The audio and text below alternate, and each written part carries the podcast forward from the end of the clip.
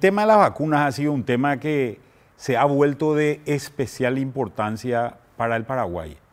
El hecho de estar marginados a nivel mundial parecería ser un problema muy serio y de muy difícil resolución. Sin embargo, este es un problema que se extiende mucho más allá del Paraguay, está afectando a todos los países de ingresos medios. En el mundo más o menos existe una capacidad de producción del orden de las 14 mil millones de vacunas, suficiente como para poder terminar la pandemia a nivel mundial. Se han distribuido en la actualidad alrededor de unas 6 mil millones de vacunas, pero gran parte de las vacunas que se han distribuido se han concentrado en solamente 10 países y son países de ingresos elevados, como es el caso, por ejemplo, de Europa o de los Estados Unidos.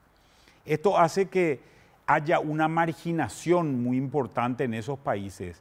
Prácticamente los países del primer mundo hoy tienen el doble de las vacunas que necesitan para inmunizar a su población y sin embargo los países de ingresos medios, como es el caso del Paraguay, están con una cobertura de solamente alrededor de un 12% del total de la población que tienen, una población que anda más o menos por alrededor de los 2.900, eh, de las 2.900 millones de personas.